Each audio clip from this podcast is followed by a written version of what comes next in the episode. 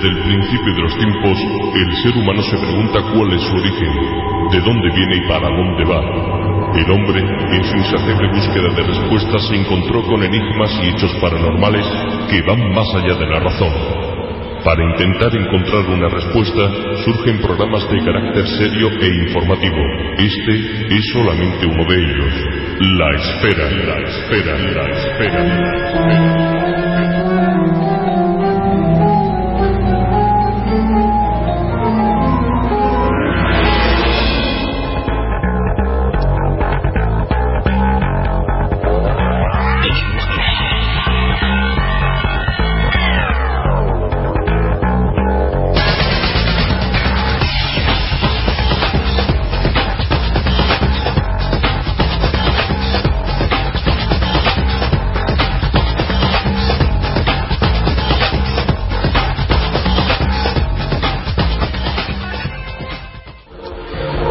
Noches, oyentes del programa La Esfera en Radio Rinconada 104.7 FM.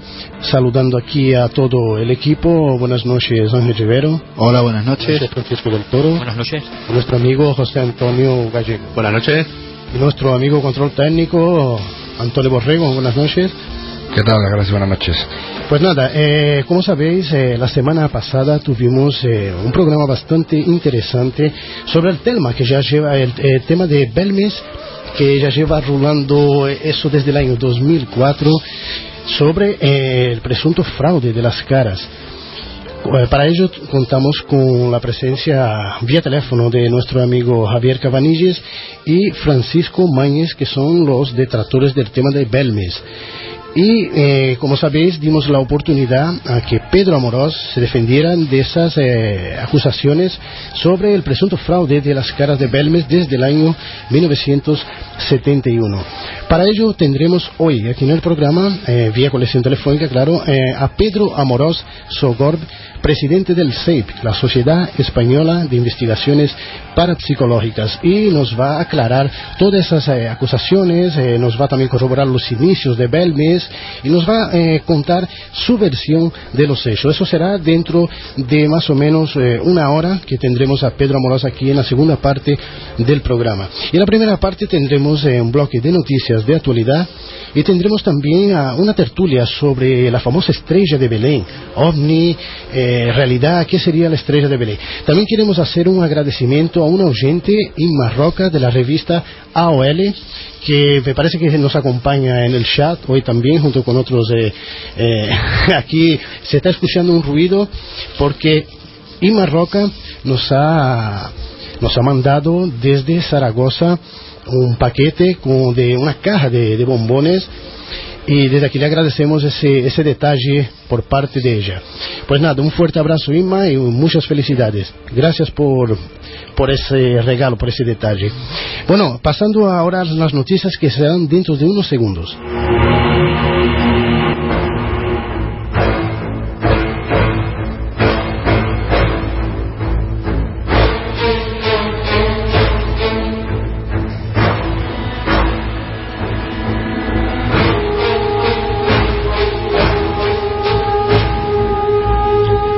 Neptuno y Tritón en el punto de mira. Neptuno y su luna más grande, Tritón, podrían convertirse en el objetivo de la misión espacial más importante de las próximas décadas, si el proyecto de un grupo de investigadores estadounidenses es aprobado finalmente por la NASA el equipo de científicos ha ideado un proyecto en el que se integran una gran nave nodriza y varias ondas para investigar a fondo el octavo planeta del sistema solar, según informa la BBC.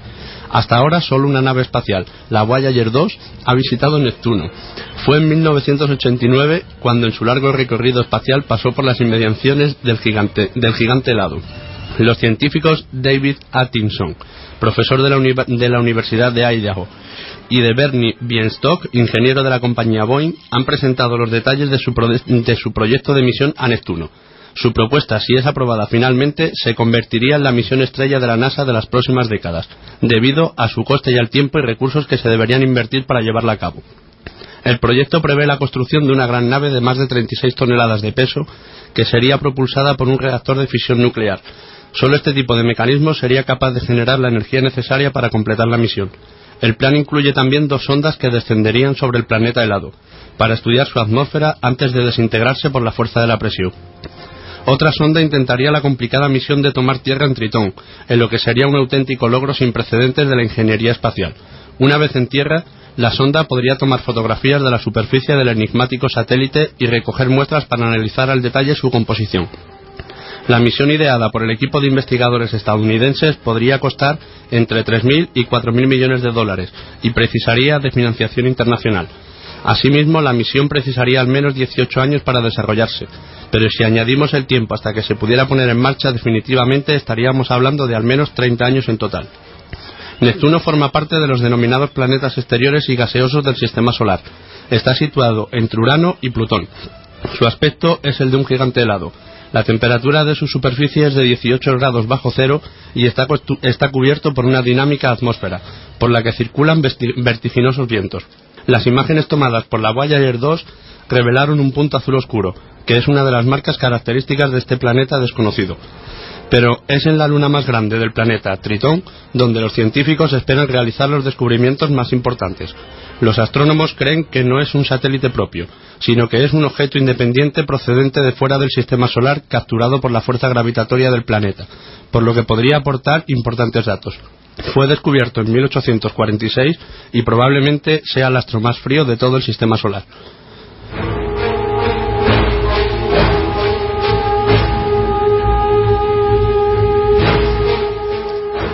La NASA prepara el regreso de una nave con polvo cósmico. La misión espacial Stardust eh, ha acabado, eh, está cerca de su final con su carga, las primeras muestras de polvo del cometa e interestelar. La misión, mm, la misión de siete años terminará, bueno, terminó el 15 de, enero de 2006. Ay, perdón, no ha acabado todavía. Eh, la misión de, terminará el 15 de enero de 2006 sobre un lago congelado tras un viaje de regreso de dos años. Después de haber recolectado con éxito partículas del cometa Will 2 el 2 de enero de 2004, la cápsula de retorno demuestra Stardust ingresará a la atmósfera terrestre con la ayuda de un paracaídas. La, la cápsula tocará la superficie terrestre alrededor de las tres y cuarto eh, y cuarto de la madrugada en el rancho de pruebas y entrenamiento de Utah. Tras el aterrizaje de la cápsula, paracaídas se liberará y rodará por la arena varios kilómetros. Esta será la primera ocasión que se abra la cápsula de la nave después de que ocurrió su encuentro con el cometa Willy 2 hace dos años. La nave recolectó las partículas de cometa a través de, de paneles equipados con aerogel, que es una sustancia de ultra baja densidad. Esta tecnología permitió una capacidad de recolección de partículas de más de 1.500 centímetros cuadrados. La nave Stardust es una nave interplanetaria lanzada el 7 de febrero de 1999 por la NASA con el propósito de investigar el cometa Will Durante su vuelo recolectó muestras de polvo de la, de la cola del cometa y tomó imágenes detalladas de su núcleo congelado. Adicionalmente, la nave pasó a unos 3.300 kilómetros del asteroide 5.535 eh, el 2 de noviembre de el 2 de noviembre de 2002, del cual tomó varias fotografías.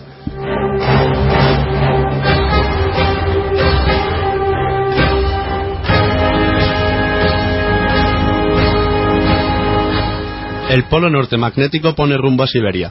El polo norte magnético se está moviendo tan rápidamente que, según los científicos, en menos de 50 años podría desplazarse desde el norte de América, donde está en la actualidad, hasta acabar en Siberia. Según informa la BBC, este brusco cambio significaría que los habitantes de Alaska podrían dejar de ser testigos de fenómenos como las auroras boreales, que serán entonces visibles desde las áreas más al norte de Siberia y Europa. La Tierra tiene dos polos, los geográficos y los magnéticos. Los primeros se sitúan en el eje vertical que divide la Tierra en dos, en dos hemisferas, mientras que los segundos no son constantes y se mueven, aunque ligeramente de año en año. Actualmente el polo norte magnético está situado cerca de la costa oeste de la isla Bathurst, en los territorios del noroeste de Canadá. El polo submagnético, por su parte, está hoy en el extremo del continente antártico en tierra de Elia pero sus oscilaciones son mayores cada año y tienen a los científicos y marineros seriamente preocupados, especialmente por el hecho de que las brújulas apuntan siempre al norte magnético, no al geográfico. Al ritmo de variación actual, el polo norte magnético podría acabar en algún punto de Siberia en unos 50 años, pero no es la primera vez que se detecta, se detecta este fenómeno. Fue descubierto en 1831 y cuando fue revisitado en 1904, los exploradores descubrieron que se había movido unos 50 kilómetros. Los movimientos actuales pueden formar parte de unas oscilaciones cíclicas por lo que quizá después de, viajar hasta Siberia, luego vuelva a desplazarse nuevamente a Canadá, señaló Joseph Stoner, un paleomagnetista de la Universidad de Oregón, durante el encuentro de la Unión Geofísica de Estados Unidos celebrado en San Francisco. Estudios anteriores demostraron que la potencia del escudo magnético de la Tierra ha caído un 10% en los últimos 150 años, y en ese mismo periodo de tiempo el polo norte magnético se trasladó unos 1.100 kilómetros hacia el Ártico. Para demostrar sus teorías, los investigadores han analizado el sedimento de varios lagos del Ártico. Como dichos sedimentos graban el campo magnético de la Tierra en cada momento, pudieron estudiar los cambios en el campo por medio de estudios con carbono 14. Así hallaron que el campo magnético boreal se ha trasladado con frecuencia en los últimos mil años entre Canadá y Siberia, aunque a veces también derivó en otras direcciones.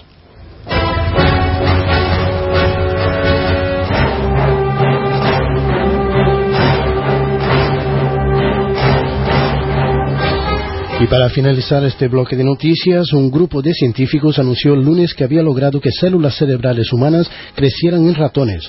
El grupo de investigadores, encabezado por Fred Cage del Instituto Salk de San Diego, creó los roedores inyectando alrededor de 100.000 células madre en etapa de embrión en el cerebro de fetos de 14 días. Cada uno de esos roedores nació con el 0,1% de células humanas, una cantidad demasiado insignificante como para darle características humanas a los animales. Esto demuestra que al inyectar células madre humanas en los cerebros de los animales no cambia su estructura, dijo Cage. Sin embargo, los resultados de la investigación representan una consideración ética más en torno a la combinación de células humanas y animales y el uso de células madre. La preocupación es que si uno los humaniza a los ratones demasiado, uno cruza ciertos límites, dijo David Magnus del Instituto del director del Centro Médico para Ética Biomédica de Stanford. Cage dijo que el estudio incluido en la última edición de la publicación, eh, Proceedings of National Academy Sciences, eh, ayuda a superar uno de los retos técnicos que enfrentan los expertos, cuando inyectar las células en los pacientes. Los resultados indican que las células eh, madre humanas, una vez que son inyectadas en los pacientes, se convertirán en células iguales a las que les rodean. Estas células son creadas en los eh, días inmediatamente después de la concepción y de ellas surgen todos los órganos y tejidos que existen en el cuerpo humano. Los científicos esperan poder reemplazar tejidos afectados por enfermedades con aquellos provenientes de células madre. Pero muchos líderes políticos y religiosos, incluyendo el presidente George Bush, se oponen a estas investigaciones porque los embriones son destruidos en el proceso. Los científicos consideran que mezclar las células humanas con tejido animal es vital para asegurar que las drogas experimentales y reemplazo, y reemplazo de tejidos son seguras en las personas.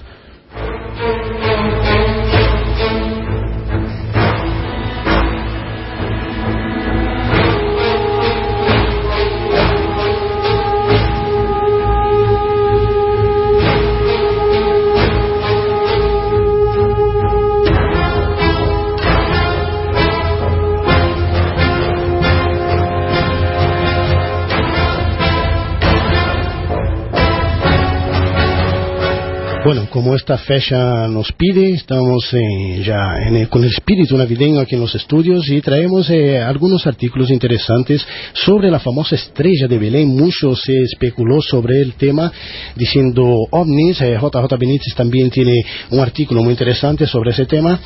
Y vamos aquí a empezar una, una pequeña tertulia con Ángel, con José Antonio, con Francisco del Toro, que tenemos muchos papeles en la mesa. ¿No, Francisco? Demasiado. Y muchos bombones también que nos han regalado, nos han mandado de Zaragoza. Y bueno, eh, vamos a empezar con la tertulia, eh, Francisco.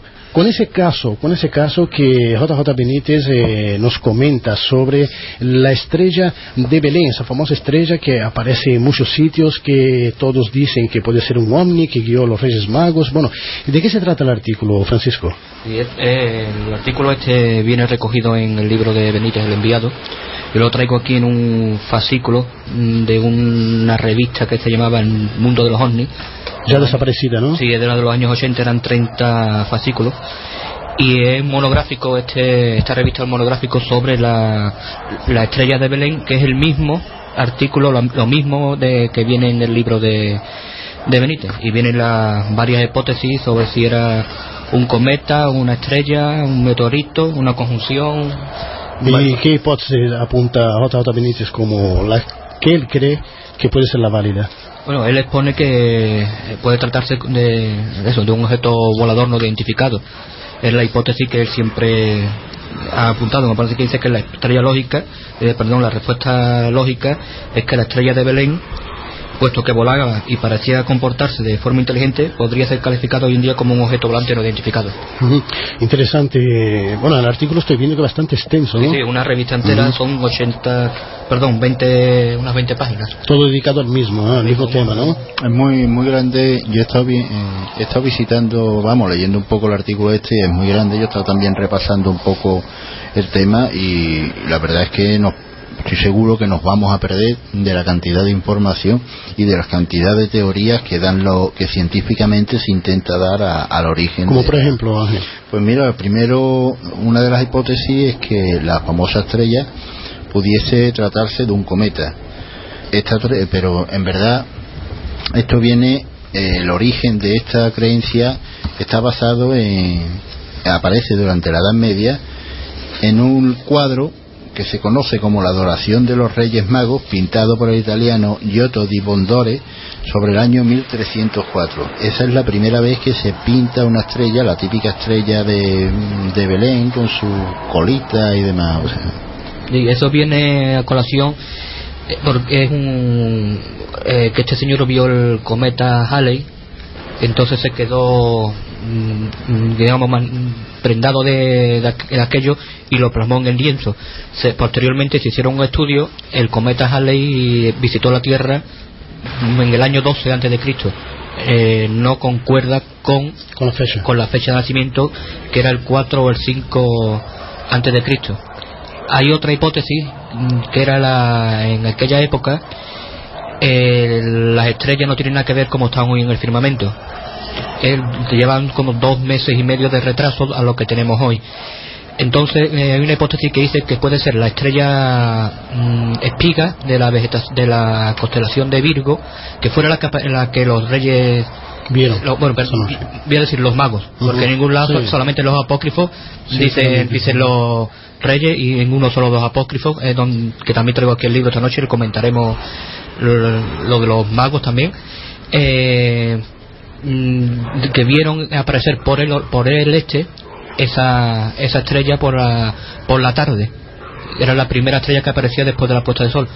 Es una hipótesis que hay ahí, yo no estoy muy mm, de acuerdo con ella, puesto que estos magos, que la traducción sería no serían astrólogos o sabios, es la traducción que es del, del griego magoi, del griego eh, al, al, castellano. Entonces ellos sabrían perfectamente de lo que se trataba, porque todos los años por esa época vendrían, verían esa, esa estrella. También es que dice que esa estrella aparecía en esa época el 24 de diciembre. Todo el mundo sabemos que el 24 de diciembre no fue la fecha en que nació Jesús. Era eh, la vigilia se hacía de primavera a otoño. O sea, ya podemos descartar que también sería esta, esta estrella. Exactamente, es muy curioso. Ángel tiene ahí muchos papeles, ¿no? Te veo ahí muy tareado y con mucha información sobre el tema de la, de la presunta estrella o presunto ovni, ¿no? De Belén. Sí, pues otra de las teorías de, este supuesto ovni es precisamente que pudiera tratarse de un planeta. De un planeta. Entonces, claro, eh, los planetas más brillantes, por así decirlo, pues serían Júpiter y Venus. Eh, es raro por, por, las mismas por los mismos motivos que ha dicho Francisco de que un experto en, en, en estrellas y demás puede confundir el planeta Júpiter o Venus si, o sea que lo considera raro considera raro eh, la visión porque tuvo que ser algo importante en el cielo que llamase bastante su influencia. Nos informan desde el chat que alguien pregunta si es verdad que Jesús nació el 25 de diciembre.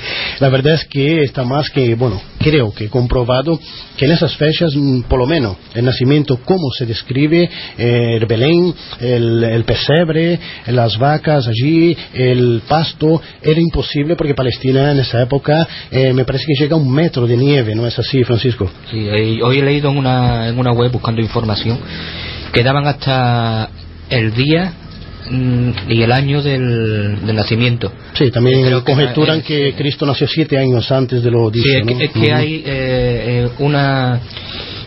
Mm, en el siglo IV fue cuando se cambió la, la fecha. La fecha y se, fue por el monje, por el error del monje Dionisio Lesiguo, que tomó como referencia que la fecha de fundación de Roma fue del 748 al 749 y en lugar del 753 él creó el año cero eh, a raíz de lo, que fue la, la, fundación de Roma. Al datarla anteriormente hubo un horror de datación y por eso la fecha, el año cero es en realidad el 4 o el 5, sería el 4 o el 5 antes de Cristo. Sí, hay muchas cosas que había que, que realmente reescribir la historia, ¿no? Bueno, cuanto a esa pregunta, hay mucha información en Internet, mucha información sobre ese tema de gente realmente, investigadores bastante serios que mm, dicen que es imposible que el nacimiento de Jesús eh, fuera en diciembre. Eso es imposible, ¿no? Algunos los datan en enero, Claro, es que todos sabemos, eh, todos sabemos que es que se hizo para quitar la fiesta pagana que, había, el culto al sol, ¿no? El solsticio de, invierno que se, que se, hacía en esa época. De hecho, eh, todavía en la iglesia de Oriente, los, ortodoxos siguen el día de Navidad, lo siguen celebrando el día 6 de enero. porque los cristianos primitivos nunca celebraron el nacimiento. Celebraban la Pascua y la muerte y la resurrección de Jesús, pero el nacimiento nunca. Hay muchas, muchas eh, tengo por aquí, tengo por aquí, según otro estudio, que pudo nacer entre marzo y abril. primavera. marzo y abril. Y lo datan más bien, eh, se basan en que, bueno, los ganaderos de aquella época eh, les salió un poco caro dormir al raso en los meses de invierno, ¿no? Y aparte de que los animales parían en primavera. Recordando a la audiencia que el programa La Esfera se puede escuchar por internet, por la página brasi.tk o la página laesfera.tk, incluso la página Radio Rinconada .tk tiene un enlace directo para escuchar el programa. También tenemos un chat, un chat en directo y tenemos el email del programa, la esfera arroba brasi.tk y la esfera arroba larinconada.es. Eh, otro dato más sobre la fecha de nacimiento, me refiero a fecha del año, no a, día y hora, eh, eh, por lo que mm, viene en el capítulo 2 de Lucas, el censo promulgado por, por César se hizo en tiempo del gobernador Sirenio. Sirenio eh, era por aquella época gobernador de Siria. Hallazgos, arqueológicos afirman que esto supervisó el censo entre los años 9 y 4 a.C. Y este censo se efectuaba cada 14 años por todo el imperio. También nos surge una pregunta que viene por otros medios que nos preguntan si se pone, si se cuestiona si Jesús realmente nació o no nació. También se cuestiona mucho, ¿no? Se, cuestiona de que pueda ser un, un mito eh, cogido del mito de Dionisio de, en, Egipto. Que, incluso también se habla de nacimientos del mismo tipo, ¿no? Sí, el nacimiento original, incluso creo que he leído algo del 25 de diciembre, pero bueno, el 25 de diciembre sabemos ya que es una fecha que, que se puso para, digamos, normalizar todo lo que era lo, el, el culto que se hacía.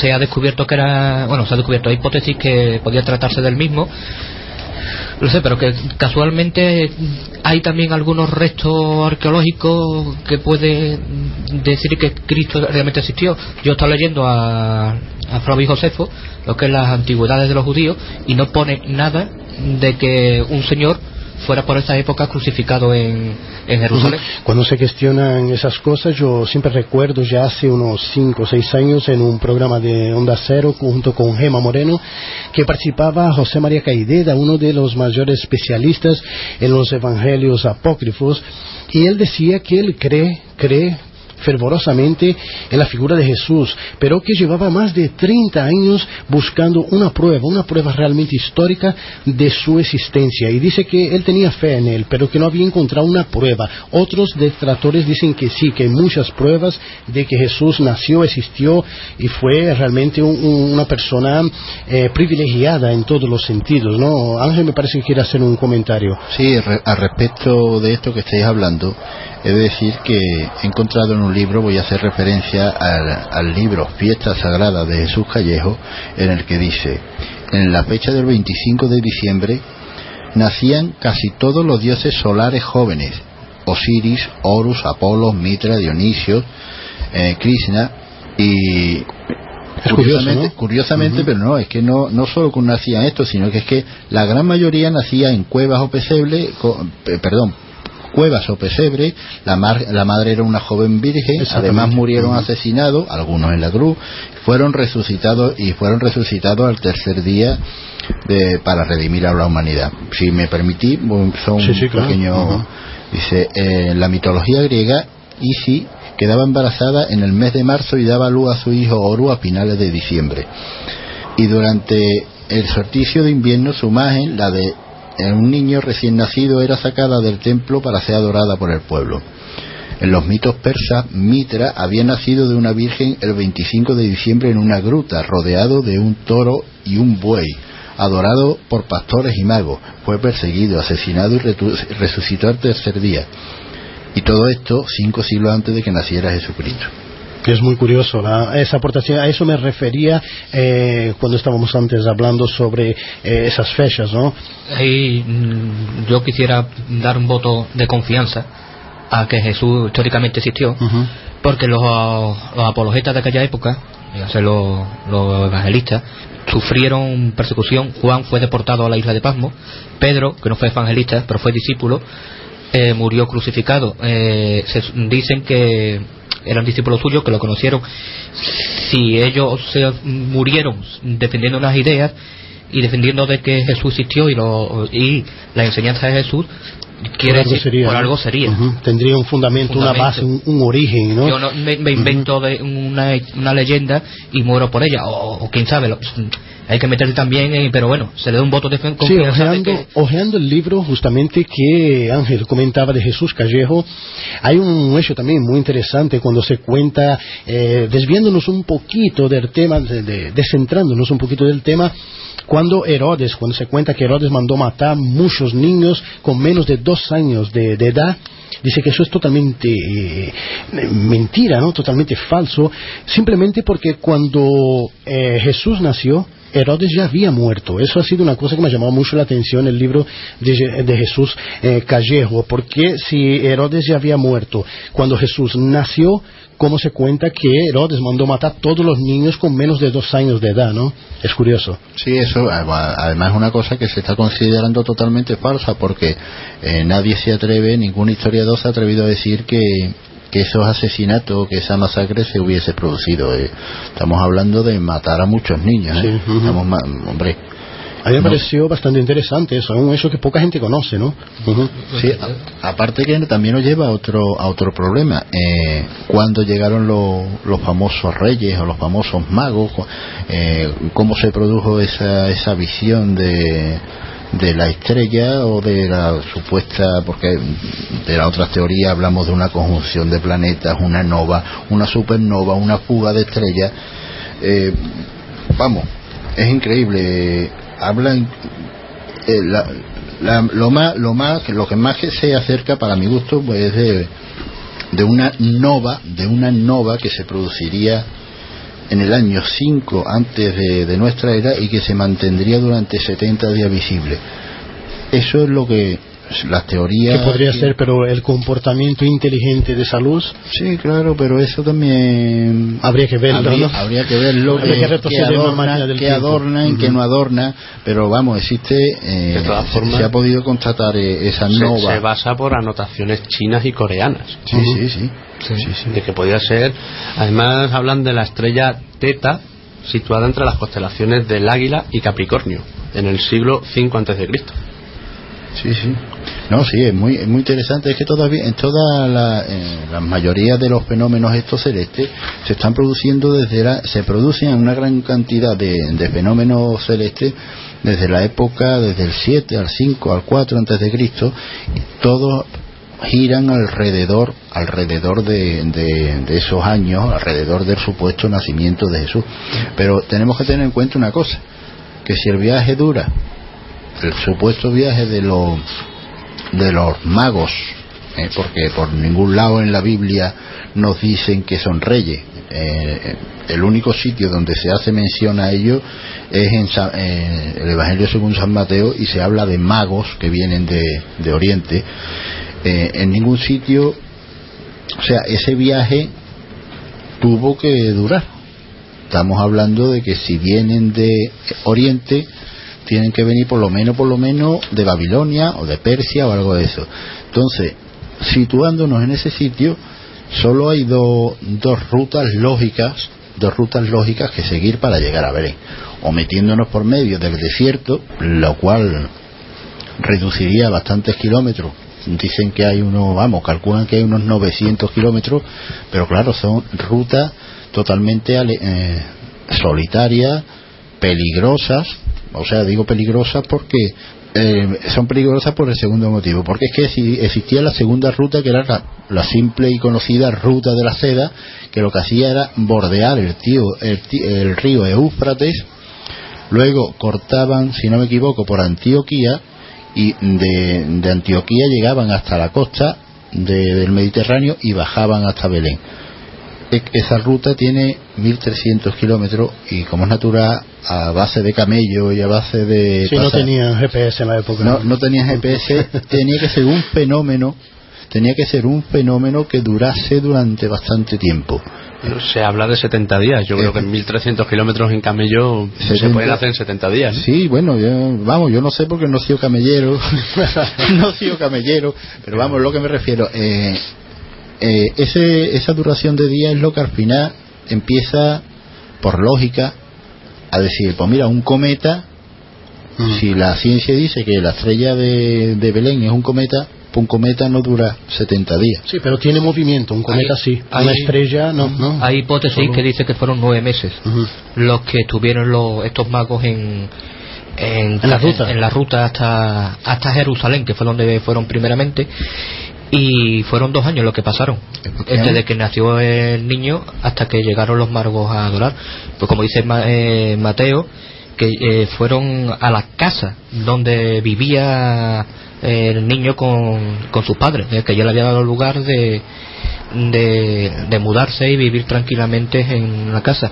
Y solamente en, la, en lo que es el Evangelio, solamente Mateo es el que hace referencia a la adoración de los magos, lo que no dice ni cuántos son Solo los magos. y además ninguno negro, ¿eh? Ninguno negro. solamente en, en, el, uno de los, de los apócrifos eh, que vienen, que, que, que dicen lo, en el Evangelio Armenio de la Infancia, es donde dicen que dicen reyes magos, ¿eh? dice los reyes magos eran tres hermanos, Melcón, Gaspar eh, y Baltasar. Melcón reinaba sobre los persas, Baltasar que reinaba sobre los indios, que puede ser negro, y Gaspar que tenía en posesión el país de los árabes. En aquella época Arabia se le conocía como país de los árabes.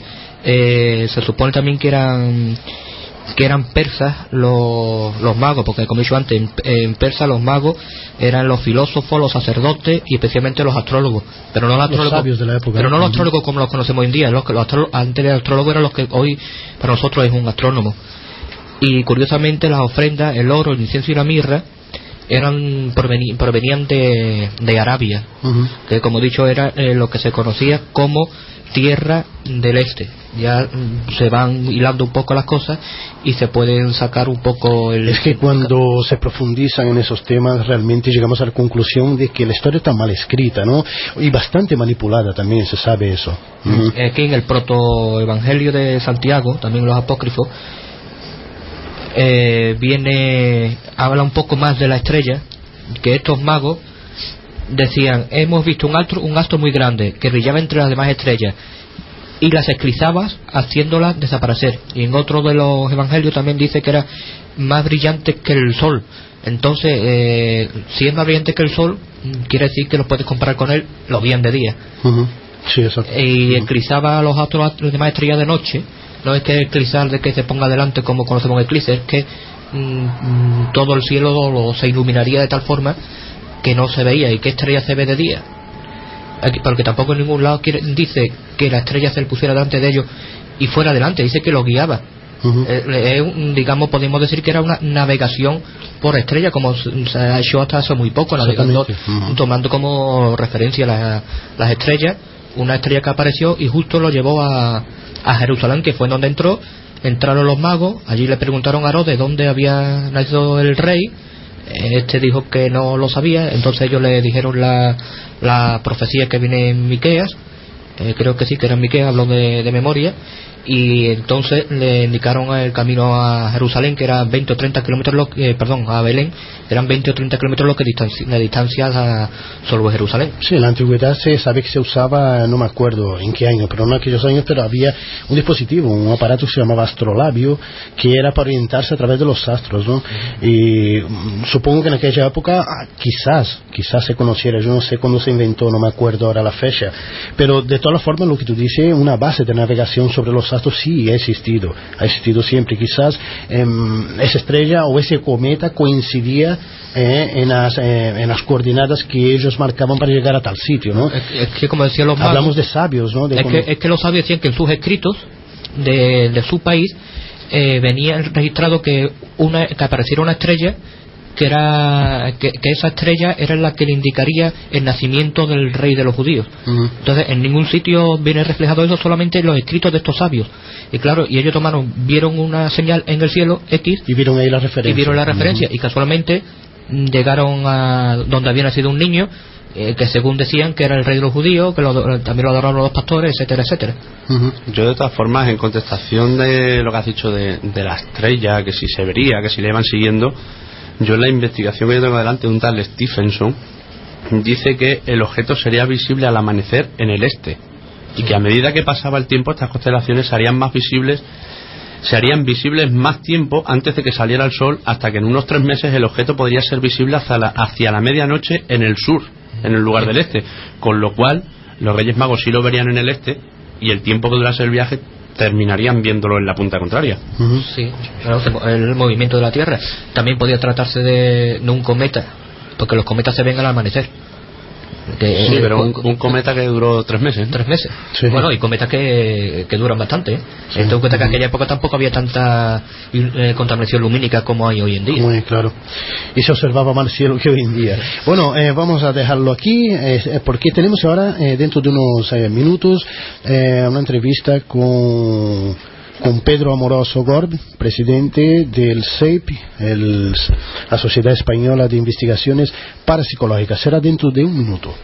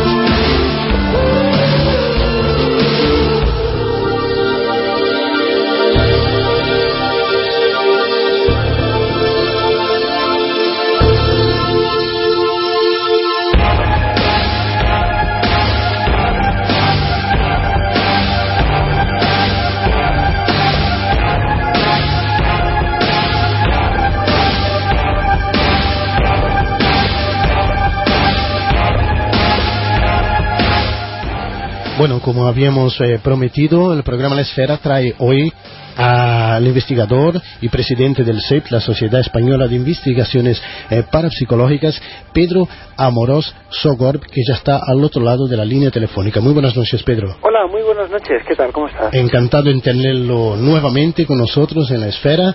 Y como sabéis, eh, la audiencia eh, acompañó el programa del viernes pasado, donde participó el periodista del mundo, Javier Cabanilles, y el investigador y escritor eh, Francisco Mañez.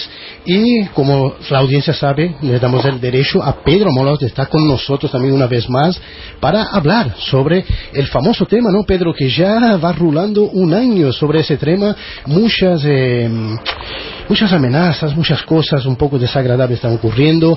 Os vimos eh, a los tres en el programa de la semana pasada de TNT también. También queremos hablar sobre aquella investigación que se ha hecho y que se está haciendo todavía en Belmes. O sea, mm, que damos la oportunidad a todos, ¿no?, de hablar en el programa. Cosa que, desde luego, pues yo agradezco profundamente y te dignifica como, como director de radio, desde luego yo creo que hay que dar oportunidad a todos, ¿no? También, tanto los acusados como los otros, de defenderse. Yo creo que es eh, la, libertad de expresión que tenemos, eh, hay que eh, utilizarla en esos medios, ¿no? Además que la cosa está bastante calentita, ¿no, Pedro? Por lo que vimos en el programa TNT, ¿no es así? La verdad es que se han vertido muchísimas opiniones y la verdad es que, bueno, pues los técnicos de la Sociedad Española de Investigaciones Parapsicológicas han estado y siguen haciendo su trabajo desde el punto de vista de la investigación, ¿no? Y cuando prácticamente por estas fechas, eh, si no me equivoco mal, eh, sobre el 10 de diciembre del año pasado, eh, el periodista Javier Cabanilles pues hacía eh, referencia en sus eh, múltiples artículos en prensa escrita en, el diario El Mundo de posibles fraudes y demás y luego pues basándose por supuesto en, en, algunas declaraciones que Paco Mañez le hizo pues entonces se armó se armó un buen lío sobre todo porque interrumpieron la investigación que iba por un camino pues bastante bastante cerrado ¿no? porque habíamos tenido un gran problema y es que había saltado a los medios antes de hora lo que era la apertura de la, de la casa donde habían aparecido estas supuestas teleplastias y bueno pues pues se interrumpió repentinamente. Y fue precisamente tu programa eh, en, este programa eh, donde donde bueno pues eh, pudimos contactar con, con ellos y donde se expuso la gran polémica por primera vez Sí, realmente fue, fue así. Ese programa, por lo visto, pasó de mano en mano, toda España lo escuchó y se generó una polémica tremenda que no es lo que pretendíamos. Lo que pretendemos es solo ningún enfrentamiento y sí un diálogo entre el acusado y, el que se defienda, ¿no? El, eh, el, acusador, ¿no? En, el caso, donde el programa fue, yo creo que fue muy, muy bonito porque em, todo el mundo mantuvo el respeto mutuo, eh, no se usaron malas palabras y la cosa parece que mismo así llegado a los juzgados, ¿no, Pedro? Sí, sí, efectivamente. El tema, evidentemente, pues está ya en manos de los tribunales y yo personalmente interpuse una demanda, una querella, eh, vamos, eh, pública, eh, hacia el periodista, evidentemente, y hacia los directores respectivos del diario El Mundo, ¿no? incluido al director, al director general, eh, Pedro J. Ramírez. Y la verdad es que, bueno, pues eh, la, demanda ha seguido su curso y, bueno, pues tenemos este viernes que viene, el día 23, la primera vista, donde se van a solicitar ya las medidas cautelares contra el periodista en cuestión, contra Javier Cabanilles, por la cantidad de barbaridades que dijo, las mentiras que, que dijo, bueno, que evidentemente tendrá que evaluarlas la jueza en este caso, eh, presuntas mentiras, por supuesto, siempre hay que tratarlo antes de un juicio de esta forma, ¿no? Y e indudablemente, bueno, pues eh, vamos a ir y, por supuesto, a ampliar la denuncia por diversos motivos eh, que, bueno, pues la Fiscalía ha visto, ¿no? En este caso. Eso es eh, interesante tu declaración, Pedro. Eh, te informo, yo soy Brasi, J. Jiménez, el presentador y director del programa. Está con nosotros eh, José Antonio Gallego, está Ángel Rivero y está Francisco del Toro también, que ah. ahora Ángel Rivero le va a dirigir la palabra, Pedro. Muy bien. Hola, buenas noches, Pedro. Hola, Ángel, muy buenas, muy buenas noches. Pues mira, sí, yo tengo una pregunta relativa a esta polémica. No voy a atacar, no voy a atacar, no quiero atacar.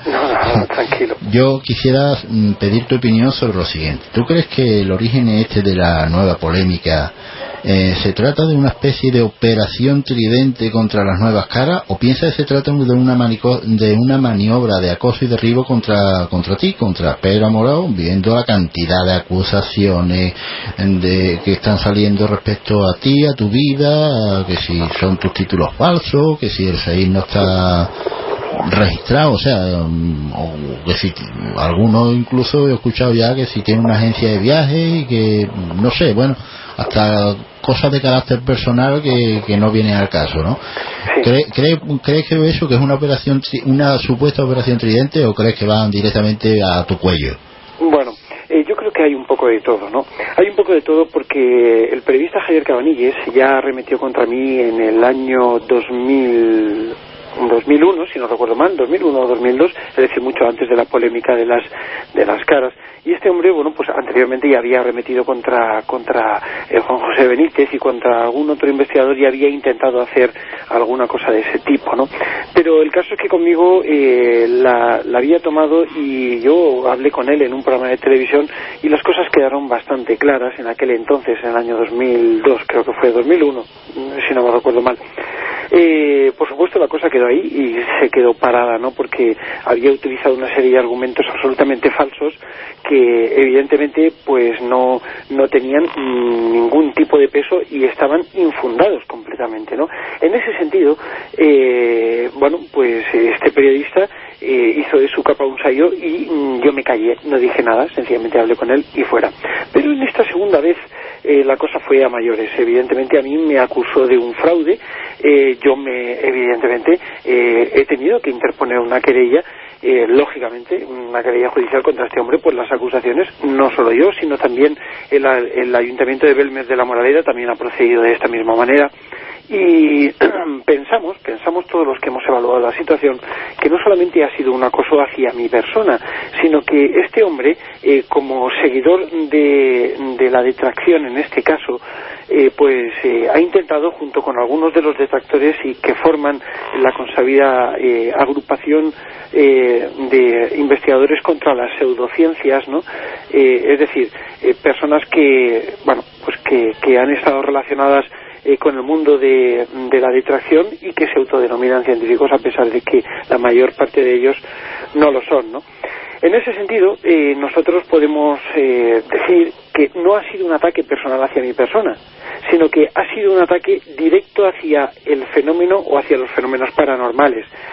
En este sentido, eh, decía, insisto, que yo no creo que se me haya atacado a mí, yo creo que he sido la cabeza de turco porque soy el presidente de la Sociedad Española de Investigaciones Parapsicológicas y bueno, la SEI precisamente es la que ha investigado el fenómeno y un fenómeno que ha estado ahí eh, durante muchos años y que ahora, eh, con toda la polémica generada por Cabanilles, eh, pues evidentemente ha saltado a la palestra. No creo haber sido el objetivo de Cabanilles, pero sí que me ha utilizado como objetivo, ¿no? Es decir, si yo soy el presidente de la SEIP, la SEIP está investigando y poniendo en conocimiento público esto, si nos cargamos al presidente de la SEIP, pues evidentemente tal, ¿no?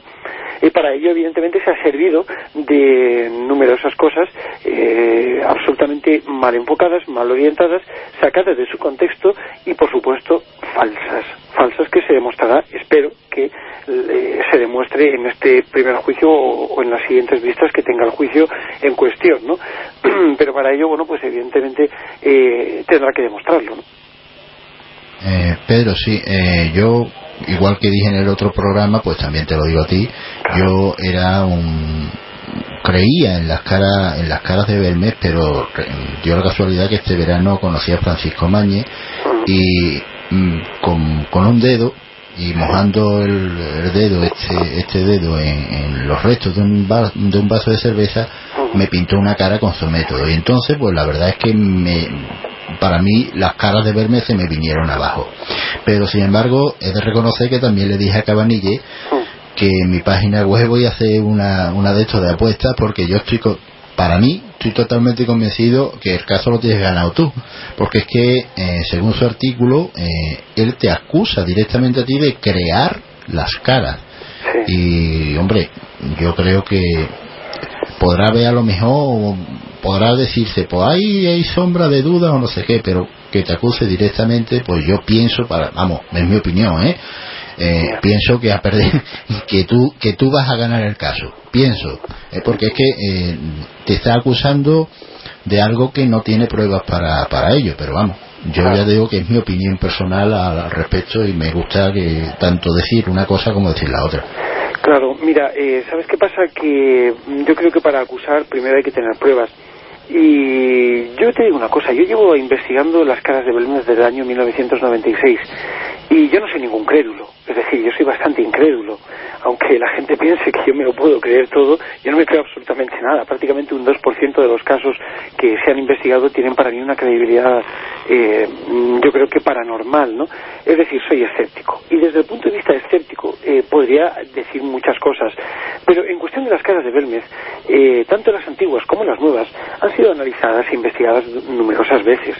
Yo personalmente ahora he solicitado un análisis, eh, dos análisis concretamente, aunque se, hicieron tres, pero nada más que hemos recibido dos, dos análisis concretamente que hacen referencia y alusión a la composición del suelo y la composición, atención, de las caras, es decir, coger una cara, trocearla y analizarla.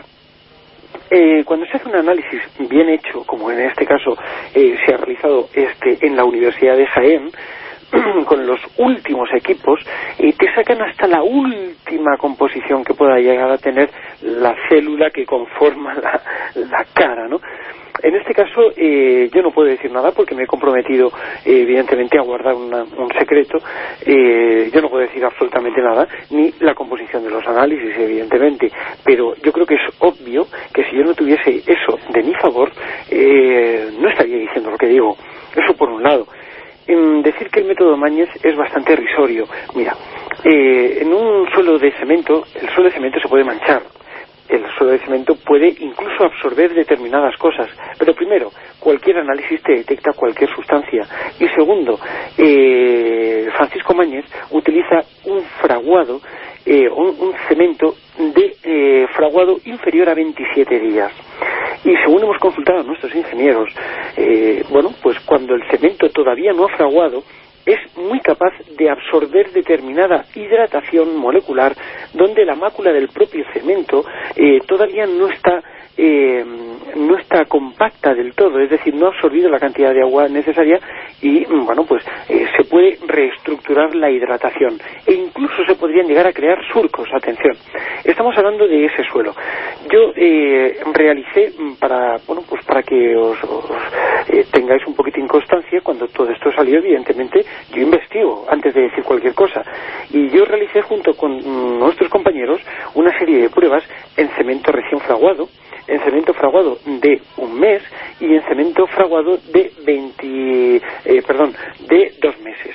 Para ello se cogieron 27 placas de cemento, atención, 27 placas de cemento y se realizaron mm, dibujos con aceite de distinto eh, de distinta pureza, desde aceite puro de oliva, desde, en fin, de todos los tipos de aceite, dado que el método Mañez consistía en eh, pintar caras con aceite. ¿no?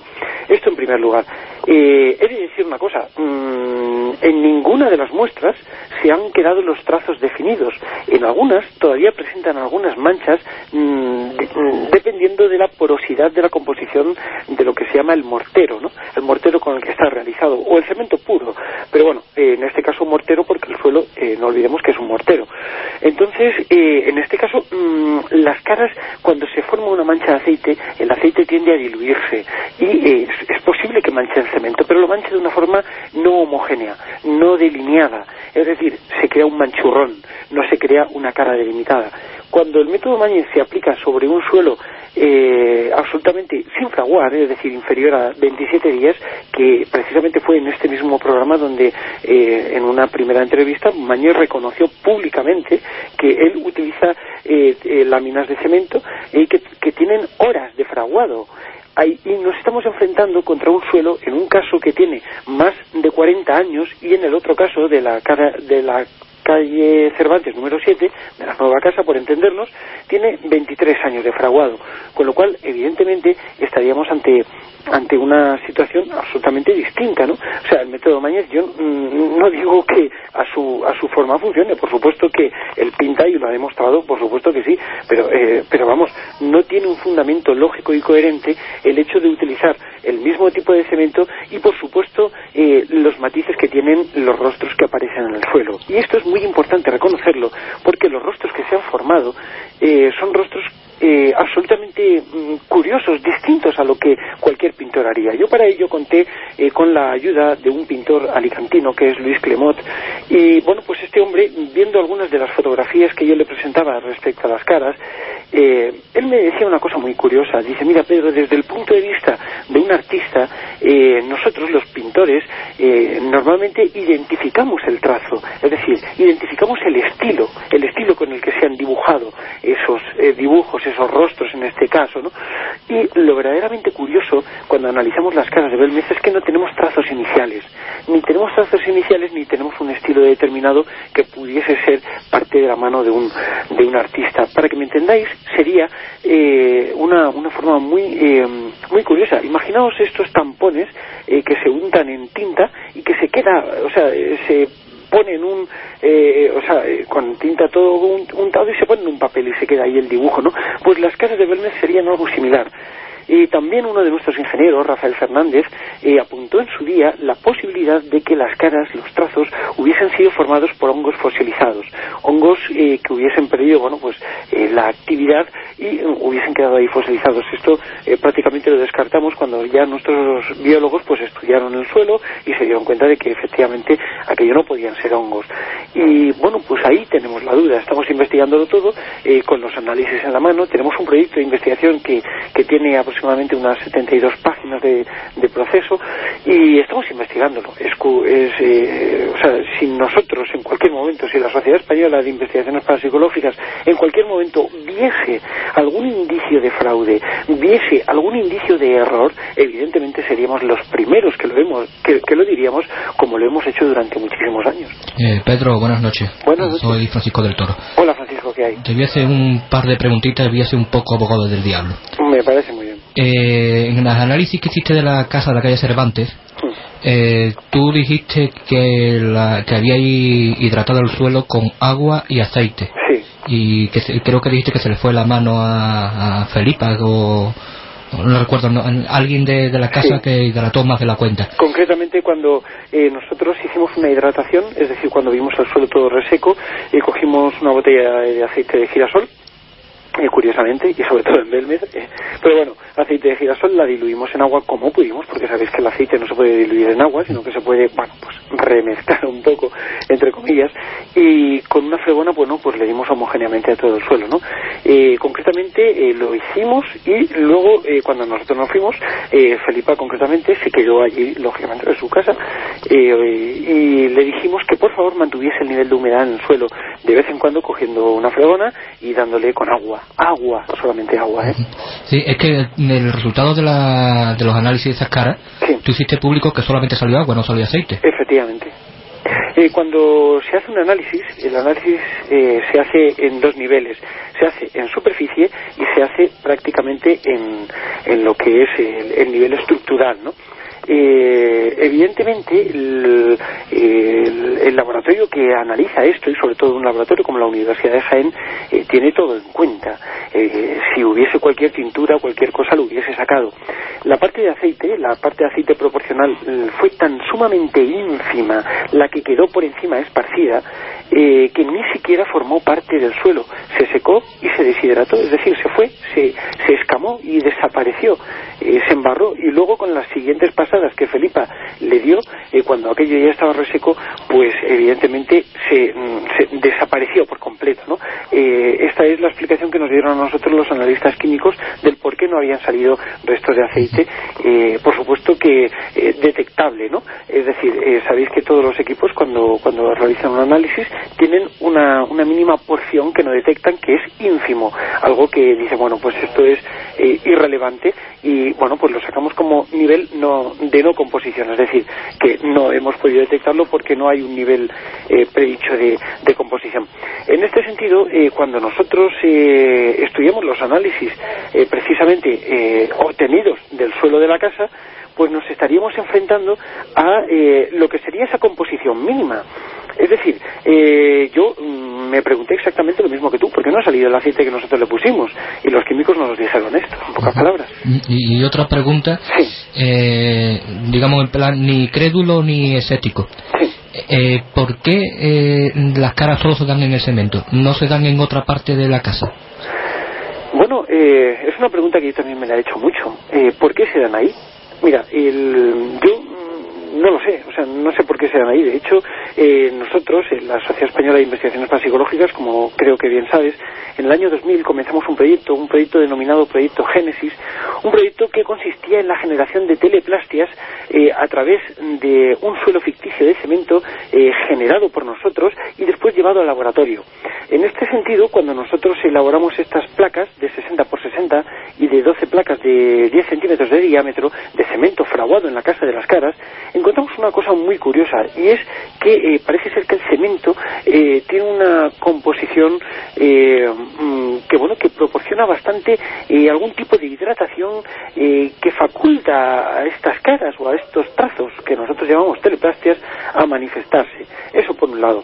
Y por otro lado, mm, te diré una cosa, Francisco, cuando cuando nos encontramos cuando nos encontramos delante de un de un fenómeno como este tipo, al estudiar lo que son los análisis, que espero que dentro de poco podamos todos tenerlos en la mano y que, y que así aprendamos todos un poquito, eh, se empiezan a elaborar una serie de teorías y de, y de cosas que verdaderamente son sorprendentes. Yo eh, estoy deseoso de que un juicio pase para poder mostrar los análisis porque van a, destapar muchos de los fenómenos, perdón, muchos de los secretos que posiblemente el fenómeno de Belmez eh, o las caras de Belmez encierre. Pero ya no como fraude, porque desde luego para nosotros está absolutamente descartado de momento. Y eh, ojo, eh, estoy hablando de antes de eh, que nosotros extrajésemos las, las muestras, que fue el 5 de diciembre de 2004, fecha en la que entregamos las llaves a doña Felipa y doña Ana, que son las propietarias, y ya bueno, pues nosotros tampoco nos hemos podido hacer con el control absoluto de lo que ha pasado en esa casa, ¿no? Pedro, soy Ángel otra vez. en referencia a estos análisis, yo quisiera hacerte una preguntita de la siguiente. ¿Cuál cree que es el verdadero motivo de que la gente desconfíe tanto de verme? Y, me explico, me explico. ¿No puede, ¿Crees tú que puede estar motivado precisamente por los distintos análisis que se han hecho a través del tiempo? Yo tengo aquí una pequeña lista que si quieres te la leo rápido. Jordán Peña dijo en el 71 que era vinagre y hollín. En el 72 Diario Pueblo dijo que nitrato de plata. Ramón Pereira, que sería el que presidente de la Sociedad Española de Parapsicología, dijo que eran manchas retocadas para que parezcan cara. Eh, luego eh, investigadores de la Universidad Politécnica de Valencia decían que era materia orgánica. En el 80, tras su publicación en Interview, pues, ocurrió también algo parecido. En 1991 Francisco Valle, por, perdón, Francisco José Valle, por petición del padre Pilón, llega a la conclusión de que eran barnices comerciales. Nos encontramos con que vinagre y hollín, nitrato de plata, materia orgánica, eh, barnices comerciales. No te, eh, podría ser el auténtico origen que no haya que haya muchos, mucho análisis, pero ninguno concluyente, pero en la memoria de la gente, por lo que queda eso. Ha salido un análisis que dice tal, ha salido un análisis. ¿No ves tú hay un poco de incongruencia en tanta analítica? Mira, eh, las casas de Belmez ha sido atacado porque es un fenómeno paranormal eh, grande, es decir, muy conocido. Eh, desde el punto de vista de cualquier periodista y sobre todo de tractor, como es el caso de Cabanilles, va a utilizarlo como uno de los, de los objetivos a, a, batir, ¿no? evidentemente esto es así. Por otro lado, todo el tema de los análisis que se han hecho, mm, bueno, pues algunos de ellos dicen que se han encontrado esas cosas, pero ninguno ha podido demostrarlo realmente. Si no, las casas de Belmez hubieran sido ya directamente un fraude. Eh, por otro lado, mm, te diré una cosa. Em, por ejemplo, mm, el caso de los análisis efectuados, eh, por ejemplo, por ejemplo, eh, por José, por José Luis Jordán Peña, ¿no? Jordán Peña mm, estuvo en la casa apenas nada, es decir, él ni siquiera yo creo que ni siquiera eh, pasó por allí. Mm, bueno, he de decir que sí que las vio, evidentemente, pero según Manuel Rodríguez Rivas, lo único que hacía José Luis Jordán Peña en lugar de estudiar aquello era sencillamente ir a tomar cervezas por el pueblo. Esto, eh, bueno, eh, son los testigos que lo, que lo vieron por allí, ¿no? No sé, cuando un investigador va, va a sacar sus muestras y se va y punto, ¿no? Yo no sé qué harían, si realmente estuvieran investigando, estarían por el pueblo tomándose algunas cervecitas, que me parece muy loable y que yo también lo he hecho, ojo, no, no le quito mérito, ¿no? Pero creo que las cosas son bastante más serias.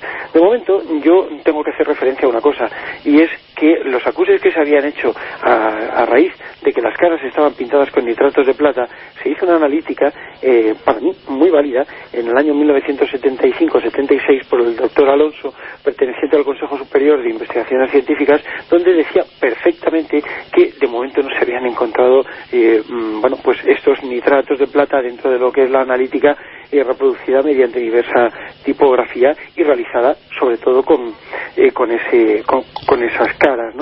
perdón perdón Pedro un momento has dicho que en estos análisis que de, de 1975 75 sí no salía nada claro, pero ¿no podría ser esa parte ínfima que no sale en los análisis?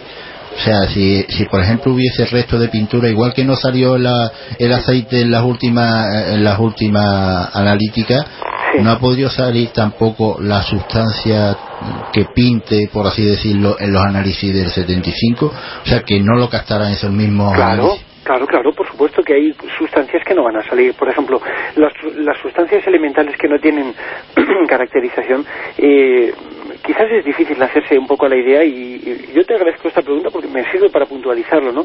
Eh, pero a nivel molecular estaríamos hablando de células, de moléculas. Cuando no tiene, eh, es decir, vamos a ver, mm, a ver cómo me explico, una punta de alfiler de aceite sale, una punta de alfiler de aceite sale directamente estaríamos hablando de células, de células que, que, bueno que son muy pequeñitas estaríamos hablando de que la cantidad es tan mínima que sería insuficiente para pintar cualquier cosa y para tintar cualquier cosa si hubiese salido cualquier pintura cualquier eh, tipo de barniz cualquier tipo de eh, bueno de nitrato cualquier tipo no sé mm, de, de cualquier cosa que hubiera servido para pintar las caras lo hubieran pillado en aquel entonces, ojo. ¿Y sabes por qué? Porque en aquel entonces se llevaron la, lo que es la losa, que contiene la imagen del pelado, y la tuvieron nueve meses en el Instituto de Cerámica y Vidrio. Después se fue a Barcelona y algunos creen incluso que estuvo en Estados Unidos. Pero la analizaron por completo, por completo. Y no solamente allí, sino que se la llevaron y estuvo fuera. Entonces, caramba, si la ciencia no nos ha podido decir de qué narices están hechas las caras, pues apaga y vámonos, ¿no? O sea, yo confío mucho en la ciencia. Yo, eh, vamos, soy un amante de todas las ciencias y practico y cultivo todas ellas, ¿no? Pero te, puedo decir una cosa, a veces también la ciencia está un poquito equivocada o, eh, o, bueno, pues eh, coge determinados derroteros que no pueden ser del todo correctos.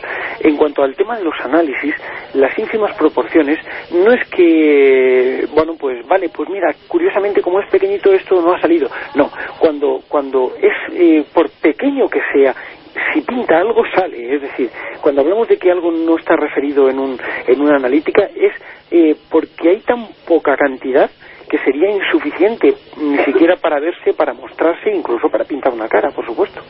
Eh, Pedro, eh, te transmito una pregunta del chat. Preguntan en el chat que por qué la SAPE eh, tasa esas caras de paranormales. Bueno, eh, nosotros de momento mm, no hemos eh, tasado las, las caras de paranormales, estamos estudiándolo. Eh, de momento no hemos encontrado una explicación objetiva. tampoco hemos encontrado un fraude pero no significa que a lo mejor mañana lo encontremos. No tenemos una explicación ante el fenómeno. Tampoco podemos decir que sea paranormal, es decir, está ahí desde el punto de vista lógico, cuando algo no tiene explicación científico, eh, científica en este caso, se considera paracientífica y desde luego la parapsicología que engloba eh, todo el estudio y el análisis de la paraciencia, evidentemente debería de considerarse paranormal. Aunque nosotros, es decir, eh, imagino que cuando se habla de paranormal significaría para, para el gran público que bueno pues los muertos están haciendo las caras en pocas palabras. Esto traducido a otras palabras sería que las caras pudiesen tener un posible origen trascendental es decir desde el más allá que alguien viniese y las pintase.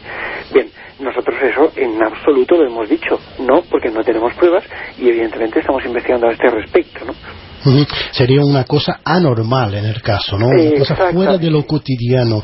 Pero eh, nos quedan diez minutos escasos. Yo quería transmitir, yo no sé si ha tenido oportunidad de escuchar el programa donde ha participado eh, Cabanilles y, y el viernes pasado. Ellos se centraron en los inicios de las caras de Belmes y eh, venían con argumentos muy convincentes, muy fuertes, de que la historia fue manipulada desde el principio, desde el principio de las caras. Entonces yo le pregunté a Cabanilles ¿qué pasó con, esa, con ese precinto de la casa donde estuvo unos días presentadas y cuando se despresentó la casa aparecieron nuevas caras, ¿no? Lo que corroboraría el fenómeno. Cabanillas nos explicó que ese precinto es irreal. Se presentó solamente la cocina y quien lo hizo fue el marido de María Gómez Cámara con su propio precinto, con su propio plomo y su propio sello, lo que da origen a que eh, en el tiempo que estuvo presentada esa cocina pudieran acceder, despresentarlo y volver a presentarlo.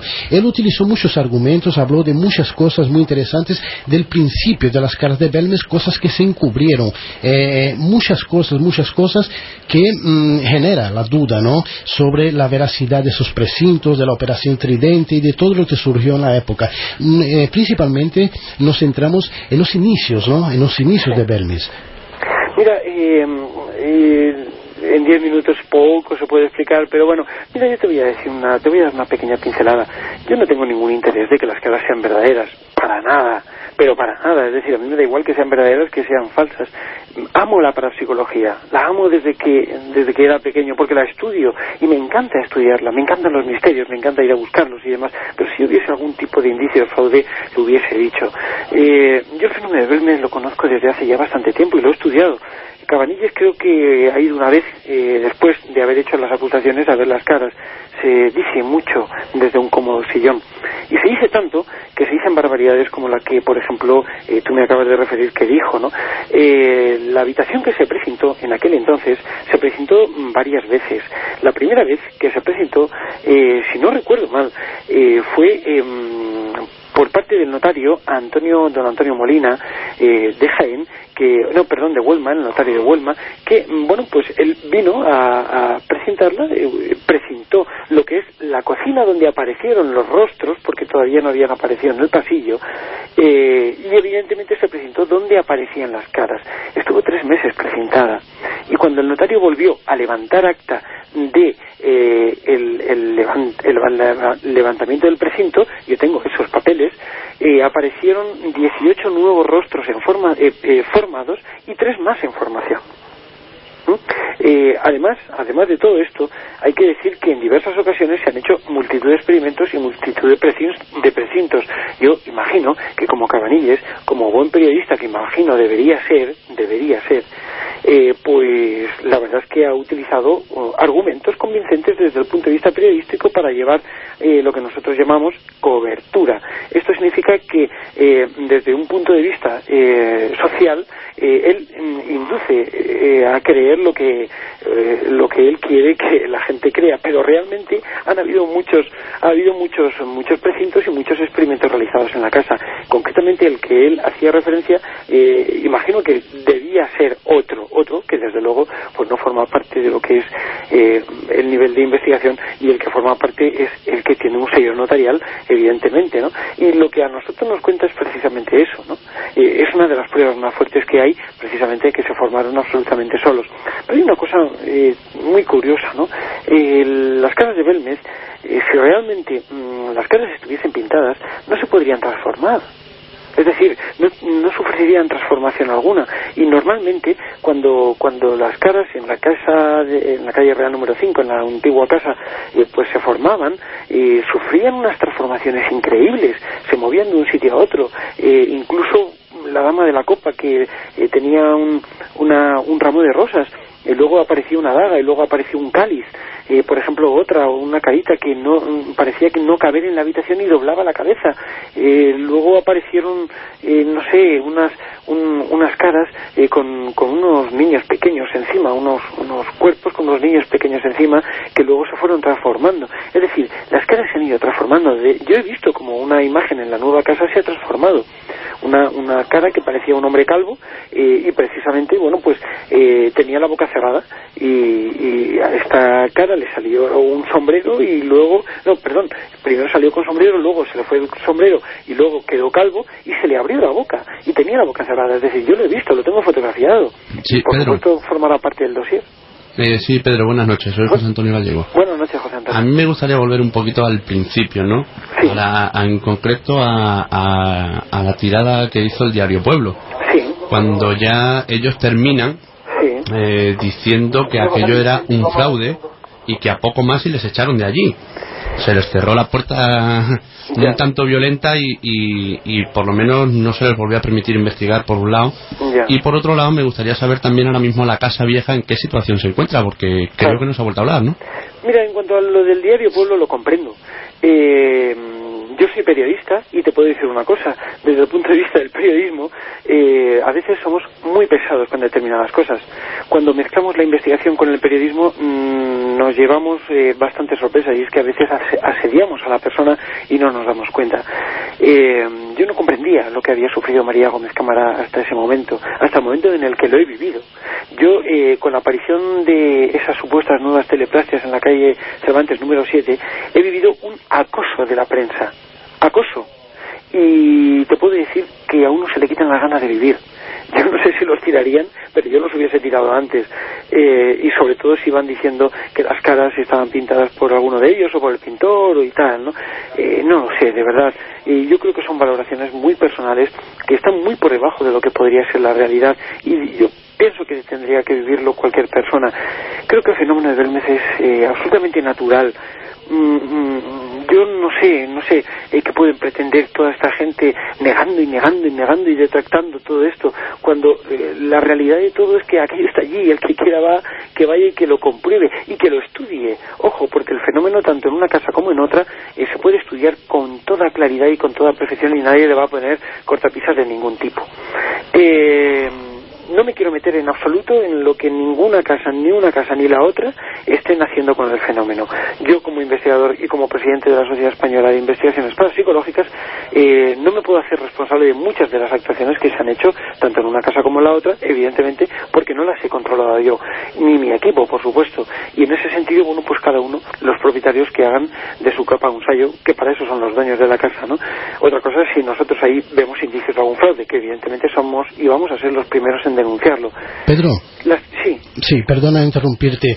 Eh, yo creo que todo se basa, todo se basa, todas esas eh, acusaciones, en que eh, yo recuerdo que en el programa que hicimos aquí hace ya un año contigo, con Francisco Mañez, ese debate amistoso entre los dos, em, recibimos la noticia en directo de que la casa de Belmes, la antigua casa, ya había sido vendida y me parece, si no me equivoco, corrígeme, por 100 millones de pesetas. Ya estaba vendida, entonces yo creo que se basa en que las nuevas caras era una forma de seguir trasladando el fenómeno a otro sitio y con los fines de lucro, ¿no? Que, estaban por detrás de eso, como eh, María Gómez eh, cobraba la voluntad y cobraba también para que un equipo de filmación entrara. Bueno, ¿en qué situación se encuentra realmente la casa antigua de María Gómez Cámara? Esas son las dos preguntas finales. Esta, ¿en qué situación está? es verdad que ha sido vendida, quién la tiene y si se va a hacer museo ¿no? en esa casa. Y la próxima pregunta, la última pregunta, es sobre el famoso vídeo de TNT que hemos visto, que también ha habido unas acusaciones que ese vídeo no lo ha hecho TNT y sí ustedes mismos del SAPE y está publicado en la página de Luis Mariano. ¿Qué ha ocurrido, Pedro? Bueno, eh, bien, la casa antigua y se encuentra evidentemente en manos de los propietarios, que son seis partes, y son cinco, son tres hijastros y dos hijos carnales de María Gómez Cámara, y bueno, pues, y la parte de María, por supuesto, son seis partes, y bueno, pues la gobiernan ellos, sus seis partes, ¿no? Eh, no hay más, sea, la casa ni se ha vendido, ni se ha hecho oferta sobre ella, ni nada. Y la casa sigue así, y son bulos que se levantan por, por todos. Yo recuerdo que en nuestro programa de TNT, a mí, una periodista me dijo que, que yo había tramitado la venta de la casa por 1.300 millones de pesetas. Fíjate, eh, que me, lo dijo a mí y yo, vamos, es que me dio la risa la risa tonta pues no de darme la risa estúpida porque si no pero bueno que no que no que no que la casa ni se ha vendido ni ni tiene ofertas de ningún tipo ni nada. La casa es de los familiares y está ahí el que quiera que vaya y el que no pues que no vaya si la tienen es verdad que es para ellos un trastorno y por eso nada más que abren los fines de semana es para ellos un trastorno mantenerla abierta porque se tienen que turnar y la gente trabaja. Y como el deseo de su madre eh, era que esa casa estuviese abierta para que se viesen las casas lo están respetando profundamente. Eh, en la casa hoy en día no se cobra por entrar no se cobra entrada para nada. El que mm, mm, vaya, si quiere dejar alguna propina, como se hacía con María, pues que la deje. Nadie le va a pedir nada, nada ni nada, y le van a enseñar las caras que han aparecido por allí y tal. Eh, cuando aparecen las segundas caras, eh, eh, bueno, hay que decir que la casa se vendía, esa casa estaba en venta antes, eh, antes de, nosotros descubrir todo aquello, y se vendía por 14 millones de pesetas y, bueno, pues la casa se seguía vendiendo por 14 millones de pesetas después de haber eh, aparecido en las caras y haberse generado toda la polémica. Y luego, por una serie de cosas familiares, pues quitaron la venta de la casa y la casa no se vende en absoluto. Le den lo que le den eso está allí, vamos, a mí es lo que me dijo eh, una de las dueñas, que es Felipa, y bueno, pues me lo transmitió de esa misma manera.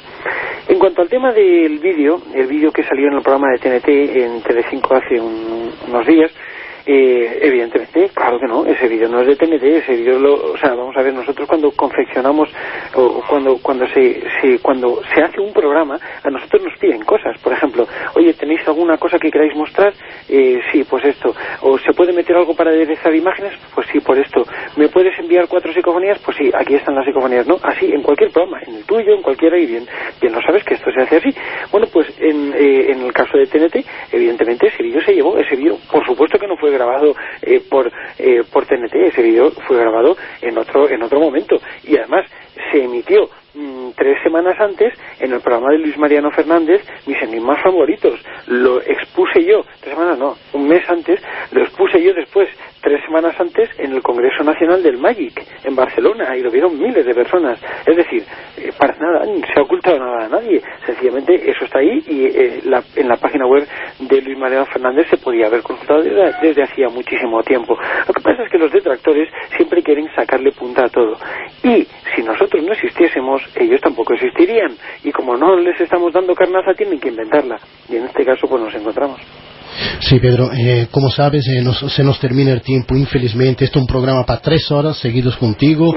Y la verdad es que no hemos mantenido una postura, intentamos ser imparciales, da oportunidades a Javier Cabanilles, a Francisco Mañez y a ti de hablar en público y contar, porque gracias a Dios perdona, el programa La Esfera tiene una gran tirada de audiencia y claro, la audiencia se siente dividida entre no fraude o realidad. Esperemos que prontamente, yo no sé qué rigor eh, tendrá un juez para determinar si es un fraude, si es verdad, lo cierto es que no va a determinar que son paranormales. en el caso va a determinar cuáles son los componentes, quién lleva la razón y quién no la lleva.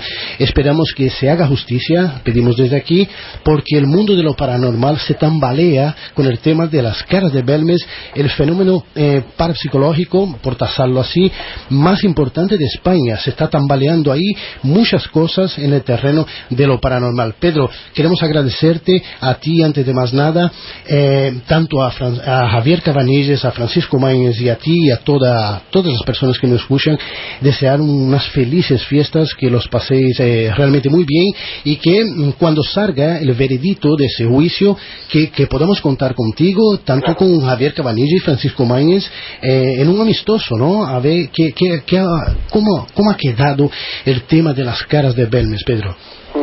Pues perfecto, ya sabéis que conmigo podéis contar cuando cuando cuando lo deseéis, que estoy a vuestra entera disposición, que la SEIP está a vuestra entera disposición y que esperemos que el tiempo ponga a cada uno en su lugar y como a mí me gusta decir, que cada uno saque sus propias conclusiones después de lo que se diga en un lado y, en otros lados, claro.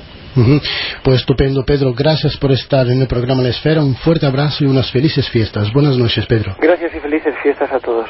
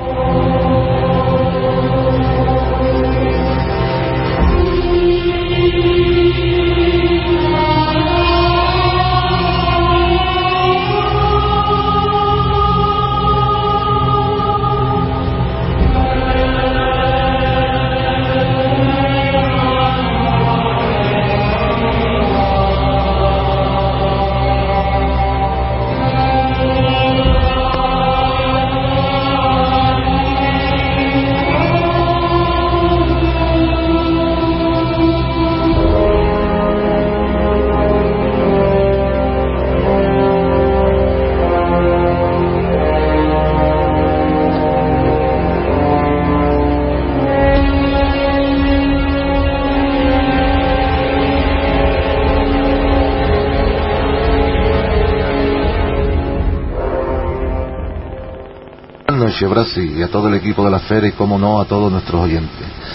Hoy vamos a cambiar de género. Todas estas semanas atrás hemos estado hablando de películas de la ciencia ficción. Hoy vamos a pegar un salto al género del terror. Y vamos a hablar de un gran clásico de este género, una película americana del año 1942, con 73 minutos de metraje y en glorioso blanco y negro. Hoy vamos a hablar de La Mujer Pantera.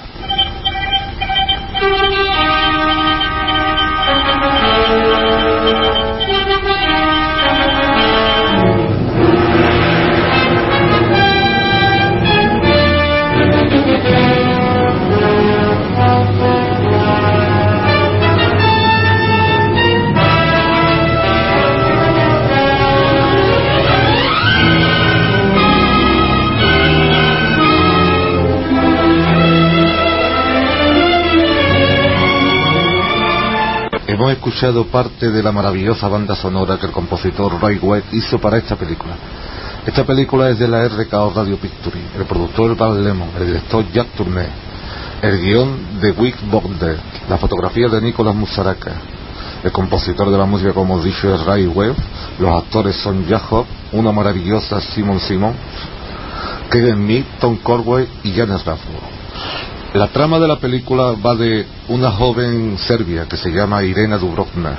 Ella es diseñadora de moda y vive sola en Nueva York. Una tarde en el zoo, mientras que está dibujando una pantera que se encuentra encerrada en una jaula, conoce a Oliver Rick, con el que entabla amistad. Y con el tiempo van saliendo y ella le cuenta una leyenda de su país. Cuando el rey Juan expulsó a los mamelucos y vino a nuestro pueblo, encontró cosas terribles. El pueblo reverenciaba a Satanás. Celebraba misas en su honor. Se habían convertido en brujos y eran malvados. El rey Juan pasó por las armas a algunos de ellos, pero otros, los más listos y los más malvados, se marcharon a las montañas. ¿Lo entiende usted ahora? Veo que tiene que ver todo esto con usted. Aquellos que huyeron, los malvados. Su leyenda pervive en el pueblo donde yo. Estos dos personajes continúan entablando amistad. Un día Oliver les regala a ella un gato.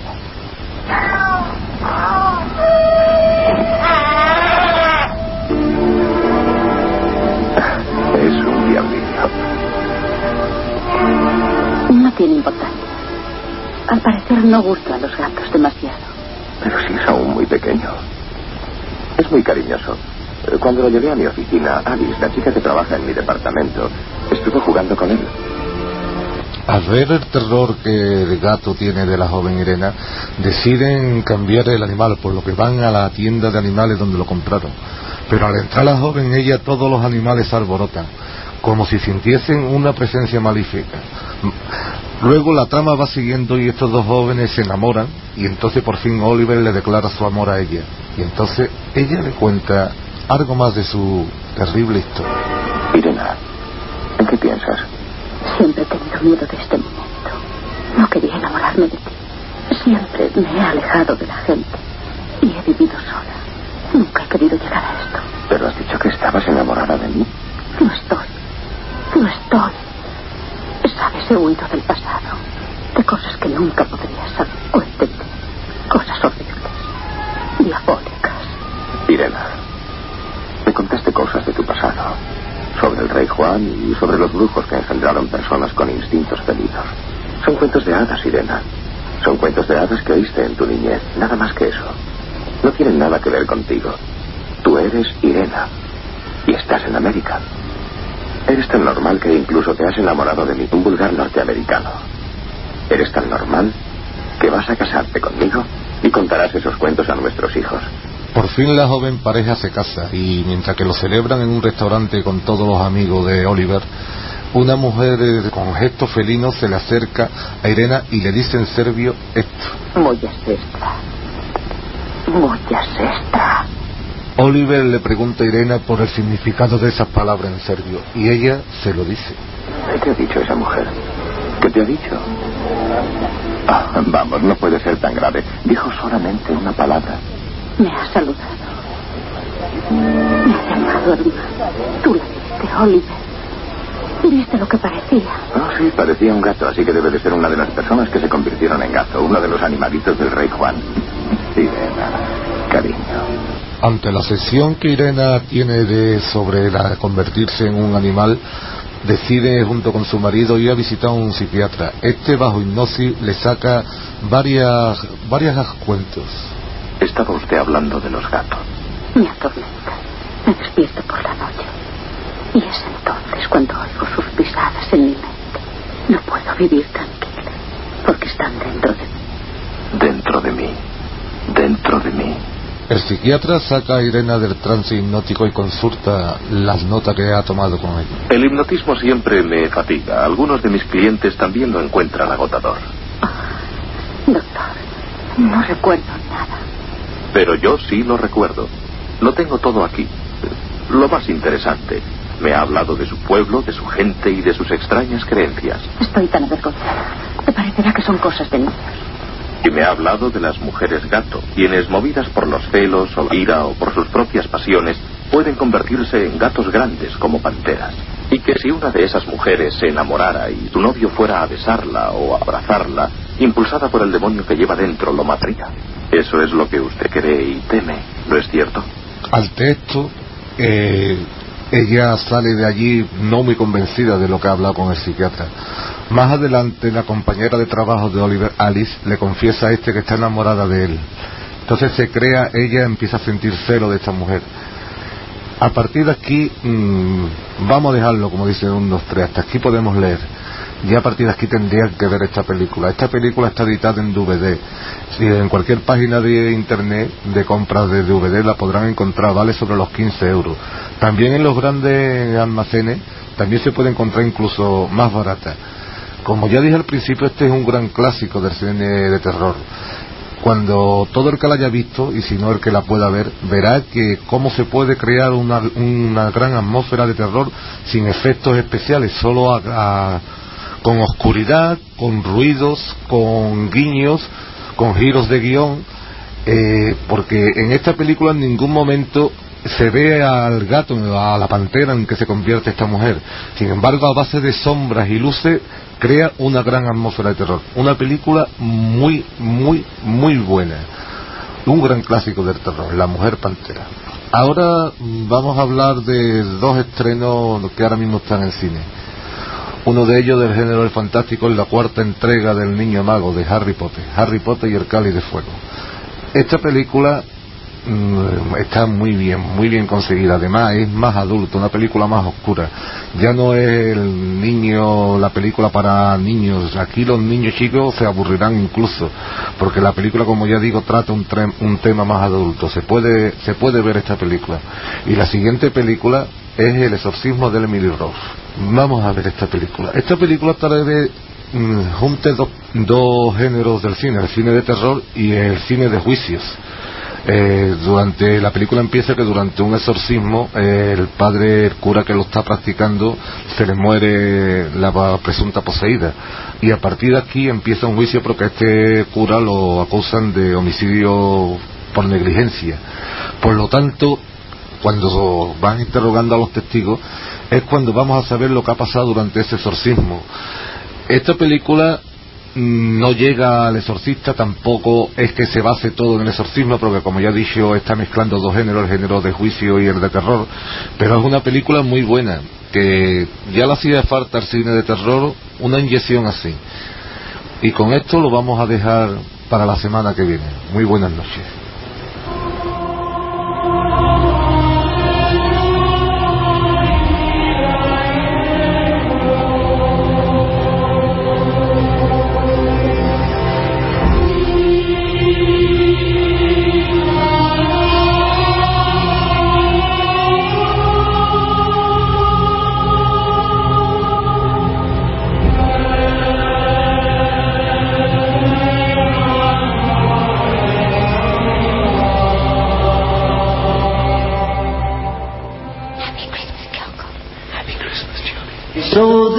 Christmas.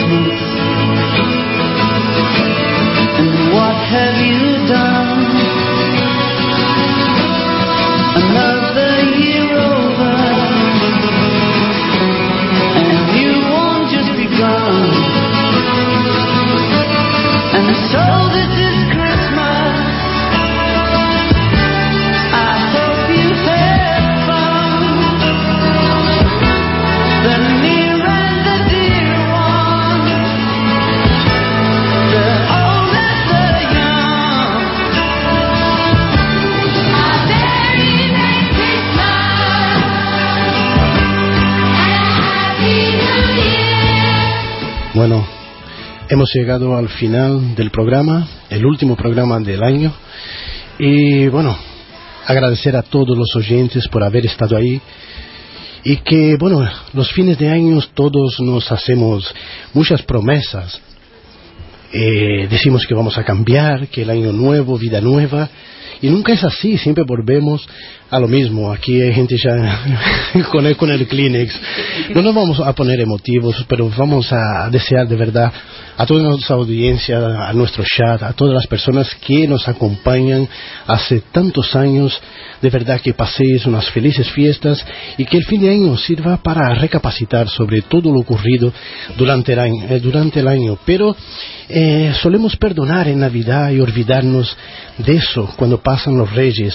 Y no debería ser así, deberíamos seguir perdonando, seguir dando una, una oportunidad, porque todos cometemos fallos, todos somos seres humanos. Yo creo que también desde aquí debemos acordarnos que la Navidad para unos son felices fiestas y para otros no. Acordaremos de aquellos que están en los hospitales, los mendigos, los inmigrantes que no tienen sitio para dormir, y nos acordaremos de todas aquellas personas que de verdad van a pasar malas estas fechas. Por eso desde aquí le deseamos a todos, a todos los oyentes del programa, a todos aquellos que ahora se encuentran trabajando, policías, guardias civiles, taxistas, conductores de autobuses, todos aquellos que nos han acompañado durante toda nuestra temporada de emisión aquí en Radio Rinconada en 104.7, el programa de Esfera, que sin vosotros este programa no sería posible. Gracias a la colaboración de tanta gente importante que ha pasado por estos micrófonos y claro, a ustedes, los principales, los que nos dan audiencia. Y con esa música de John Lennon os dejo. Muy buenas noches, Felices fiestas y hasta el año que viene.